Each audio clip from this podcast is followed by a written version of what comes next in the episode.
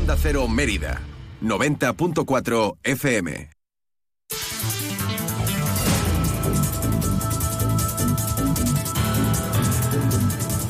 Más de uno Mérida. Inma Pineda, Onda Cero.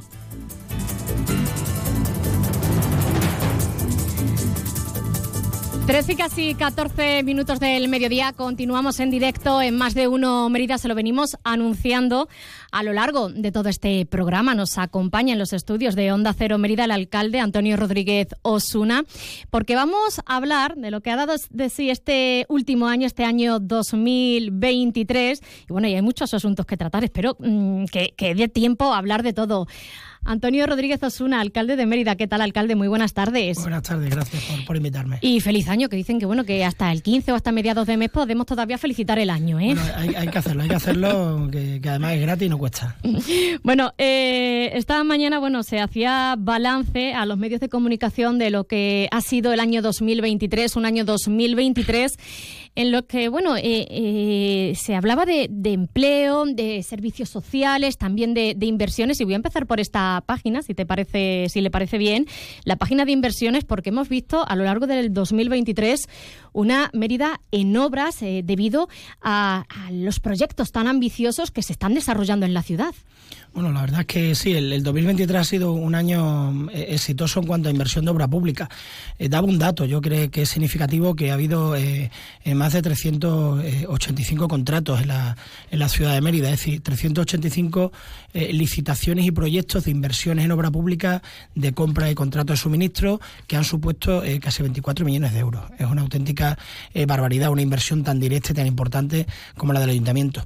Pero es que además hemos tenido, a pesar de las dificultades, de, la inflación, de, la crisis de precios provocada por la guerra de Ucrania, eh, de los costes energéticos, a pesar de que hemos tenido elecciones municipales y hemos tenido también elecciones eh, nacionales, a pesar de todo eso, eh, este, el ayuntamiento ha seguido realizando una gestión positiva y exitosa que ha permitido bueno, pues que muchísimos de los proyectos que estaban en marcha, fondos europeos, proyectos de remanente o incluso proyectos del presupuesto hayan seguido adelante. ¿no? Muchísimas obras, como bien dice. Ahora estamos terminando Graciano y John que terminará en, en este mes de enero. Eh, se terminó la plataforma única de Félix Valverdelillo. Eh, numerosos proyectos y ejecuciones ya adjudicadas, como el Museo de la Historia de la Ciudad de Mérida, eh, distintas obras en distintas plazas y barriadas, instalaciones deportivas, nuevos servicios públicos, etcétera, etcétera. A pesar de las dificultades, ha sido un buen año para Mérida y pensando sobre todo en las familias y los empresarios también. Porque, mm, como me gusta recordar, en este año 2023 el ayuntamiento ha gastado un millón de euros directamente en ayuda a los empresarios que han, de las que se han beneficiado más de 800 empresarios de Mérida, en las que hemos ayudado a paliar esa crisis energética que ha aparecido en este 2023, como digo, por motivo de, la crisis provocada por la guerra de Ucrania. Y todo esto lo hemos hecho, bueno, pues, pues con el presupuesto municipal y con un esfuerzo eh, muy importante y trabajo y sacrificio de un gobierno que está pendiente fundamentalmente de lo más importante que son las personas. Y esa va a ser la tónica también de 2024. 2024 eh, va camino de, superar esas expectativas. Hablaba, por ejemplo, en expectativas de, datos interesantes, casi un millón de personas, de turistas ha, habido en el año 2023. Son muchos muchos turistas, hablamos de 400.000 personas, más de 400.000 personas. En ¿Cuántos eran antes de la pandemia? No sé si también rozaba el, millón de visitantes. El millón de visitantes rozó también en 2019, es decir, estamos superando esos datos del 2019 en el año históricamente mejor. ¿no? Eh, hablamos de más de 400.000 entradas vendidas en el consorcio, eh, más de 180.000 eh, personas en el Museo Nacional del Arte Romano, de más de 90.000 personas en Merita Lúdica, de nuestra Semana Santa Interés Turístico Internacional, los festivales de teatro y el Estón, el Festival de Flamenco, en fin una, una agenda, como me gusta decir, eh, que ha posibilitado desestacionalizar el turismo y hacer que todo el año, desde Navidades eh, hasta, hasta el final de año, pues hayamos tenido eh, unos muy buenos datos, no solamente turísticos, sino también económicos. los empresarios recordaban ahora la Federación de, de FEBARE y el resto de empresarios de, de la hostelería, que ha sido un año récord histórico, el mejor en los últimos 25 años. Algo bien se habrá hecho para que ellos puedan hacer esta esta valoración, que son los que generan empleo, generan oportunidades, la empresa es la que en definitiva crea eh, bienestar en la ciudad de Mérida. Mm. Y la ocupación, el número de camas, supongo que también va a ir aumentando a lo largo de este 2024, porque vamos, estamos viendo también cómo cada vez más eh, se van, eh, van surgiendo más hoteles, hostales, también hostal, bueno, un, numerosos lugares para dar cabida a esos turistas. Bueno, licencias de actividad. Apartamentos turísticos. licencias de actividad, hemos dado 185 licencias de actividad en este 2023 más de las ya existentes, es decir, entre eh, traspasos de negocios, de licencias o incluso eh, las nuevas que se han dado, ha habido 185 negocios más, de todo tipo, desde la hostelería al pequeño comercio. Eso significa que Mérida está creciendo económicamente. Hay datos que son inapelables, lo daba hoy, eh, estamos en, más de 60.700 habitantes, a punto de llegar a los 61.000 habitantes, en datos de padrón a 1 de enero del 2024, y, y todos los datos económicos, el desempleo, desempleo este diciembre hemos cerrado eh, con, con 5.030 desempleados. Hablamos eh, que es una cifra histórica que nunca se había visto en Mérida. Eh, cuando yo entré en el 2015, para que la gente haga una comparativa, había 7.600 desempleados. Esto creciendo el padrón, creciendo la población activa, es como se hace verdaderamente la comparación. Por tanto, bueno, hay un, trabajo eh, hecho y realizado muy importante, pero también hay nuevas oportunidades que van a venir con más de 30 millones de euros de inversión en este año 2024. ¿no? Estamos muy eh, comprometidos con la ejecución de todos los fondos europeos, la ejecución de remanente y con el presupuesto más grande de la historia de Mérida, más de 60 millones de euros de presupuesto que esperamos que van a poderse invertir en, mejoras y prestación de servicios públicos. ¿Qué servicios públicos? ¿Qué mejoras? Supongo que van a continuar eh, con la plataforma única. Bueno, la de la Rambla empezará dentro de poquito. También, bueno, pues eh, otras inversiones y otros proyectos que van a ver la luz este año. Sí, bueno, me gustaría aprovechar los micrófonos de Onda Cero para mandar un mensaje eh, a todos los que son vecinos de la zona centro de Rambla Santulalia, eh, de, Suárez Omonte y de calles aledañas, ¿no? Para decirles que vamos a mantener una reunión con ellos para explicarles cuál va a ser la planificación de las obras, cuál va a ser su temporalización, para, para, también escuchar a los comerciantes a ver cómo podemos desarrollarlas y en, y en, el menor tiempo posible, bueno, pues para que estas obras que van a ser necesarias, que van a generar ese circuito eh, turístico peatonal accesible, eh, que no va a impedir el tráfico, por cierto, pero sí va a reducir la velocidad en esas calles peatonales, bueno, pues que siga contribuyendo a generar más oportunidades de negocio en la ciudad de Mérida. Así que todo eso lo haremos, lo haremos, les llamaremos a ellos, informaremos a los medios y haremos una buena planificación para que estas obras tan importantes como las que se han ejecutado ahora, bueno, pues puedan hacerse con el, mínimo perjuicio posible a los vecinos y vecinas. Bueno, eso va a darse seguridad también a los, a los comerciantes que estaban un poco, bueno, pues con esa incertidumbre de no saber cuándo van a comenzar esas obras, cómo se van a desarrollar, porque van a influir también en el, en el negocio.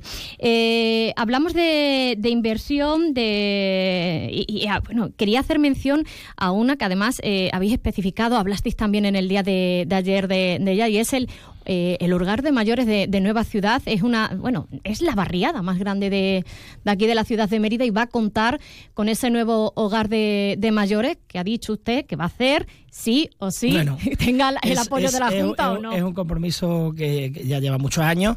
Ya por fin eh, conseguimos en la pasada legislatura que el gobierno de Guillermo Fernández Vara nos hiciera una permuta de ese terreno que era el espacio donde queríamos, más de 5.000 metros cuadrados en el corazón de la barriada.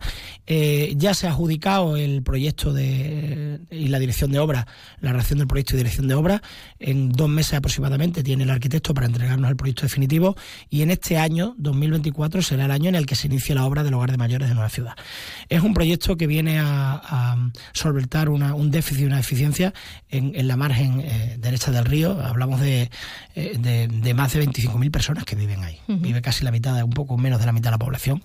Y además una población que está muy envejecida y queremos seguir prestando mm, mejores servicios públicos a todos los vecinos y vecinas y, uno de ellos va a ser este hogar de mayores en el que esperamos contar con la colaboración de la Junta de Extremadura, pero si no fuera así, eh, tenemos capacidad presupuestaria para hacerlo. Eso sí, lo recordaremos insistentemente a lo largo de la legislatura, que se hará eh, a pesar de no contar con el apoyo si así fuera. ¿Se lo ha transmitido ya esa idea a, la presidenta de la Junta, María Guardiola, que le responde? no, no, no ha habido ninguna respuesta. Hemos tramitado una enmienda, una enmienda, al presupuesto eh, para que puedan tenerlo en cuenta y para que puedan eh, dotar medio millón de euros. A ver, eh, este, este alcalde que habla y este gobierno ha tenido siempre la, la virtud de, de ser exigente, pero también ser cauteloso. Es decir, no hemos hecho una petición de inversiones extraordinarias. Hemos pedido 7 millones de euros en enmienda. 7 millones de euros en enmienda es prácticamente nada en un presupuesto que crece 300 millones de euros. Es decir, la presidenta de la Junta de Extremadura se han contado encima de la mesa con 300 millones de euros más de fruto de la gestión del anterior gobierno que vienen como transferencias de fondos del Estado, de capital. Y por tanto, lo lógico y lo justo es que esos 300 millones de euros vayan a invertirse en las necesidades prioritarias de la población. Y una es atender a nuestros mayores. Y esa debe ser una política de cualquier gobierno, atender a las personas mayores. Y por eso hemos hecho distintas enmiendas como esa, por ejemplo. ¿no? Por cierto, ¿cuál es su relación con la, con la presidenta?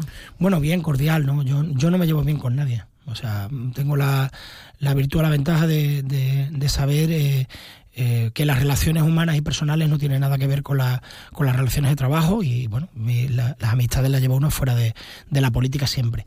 Eh, pero en este caso me gusta, me gusta ser leal, institucionalmente leal, y por eso todo lo que yo le traslado a la presidencia de la Junta de Extremadura son cosas que puede asumir políticamente que no le ponen en compromiso su proyecto político. Ella también tiene su programa y su proyecto político con el que yo no estoy de acuerdo, pero ella tiene que entender que las necesidades de la ciudad de Mérida también tienen que ser atendidas y esta es una de ellas como otras muchas, ¿no? como otras muchas de las propuestas y enmiendas que hemos hecho.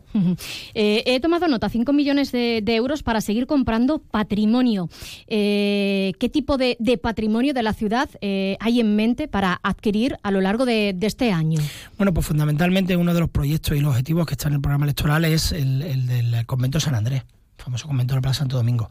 es una de las adquisiciones que queremos hacer, pero luego otras adquisiciones de patrimonio en el entorno del Acueducto de los Milagros, en el entorno del Valle de la Albarrega. La idea es un poco aprovechar para seguir recuperando espacios para la ciudad, como hicimos con las concepcionistas, comprando el convento a las hermanas, o como hemos hecho con otras eh, muchas parcelas, con el Hernán Cortés, ¿eh? una, cuestión eh, enquistada y endémica que ya por fin vamos a resolver en esa ciudad de la infancia, en esos 17.000 metros cuadrados de juegos infantiles. Va a ser la zona de juegos infantiles más grande de Extremadura.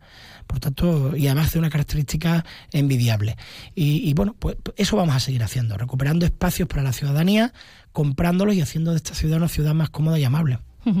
Eh, no quería terminar sin preguntarle también por el, por el panorama regional. Eh, bueno, ya se conoce que antes, eh, bueno, en el primer cuatrimestre de este 2024 se va a desarrollar ese Congreso Regional del PSOE. Ya conocemos un candidato, Miguel Ángel Gallardo, ha mostrado usted su, apoyo. No sé si, si conoces más nombres. suena también el nombre de, una mujer, cacereña. No sé si tiene más información sobre este asunto, alcalde. No, la única información es la que se da a conocer la opinión pública, ¿no? Porque eh, que es la que se es contrastada y es verdad que la, cuando alguien muestra su, intención, yo quiero agradecer a Miguel Ángel Gallardo su valentía, su coraje de decidir salir de esa zona de confort que supone ser presidente de la Diputación, que supone ser alcalde durante seis legislaturas, alcalde de Villanueva con mayoría absoluta y por tanto, primero es agradecerle el esfuerzo y el compromiso para liderar un nuevo proyecto político en Extremadura.